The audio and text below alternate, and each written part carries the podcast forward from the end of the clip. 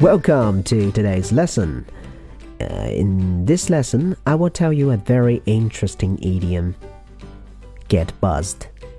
Get buzzed. Did you have a few cocktails or a couple of glasses of wine last night? Do you drink beer? If so, maybe you got buzzed. The idiom get buzzed means to feel a little drunk. You can use this idiom like someone got buzzed or someone gets buzzed. For example, I got buzzed last night at the party, but I don't have a hangover today.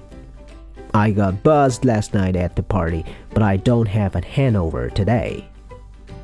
Jack said he got a little buzzed when he went to the winery for wine tasting.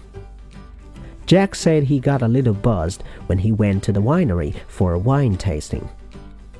So, my question for you today is when was the last time you got buzzed?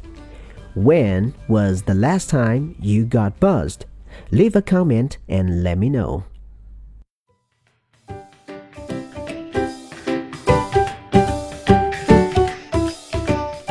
This mini English idiom lesson is brought to you by michaelsage.languagefreeway.com.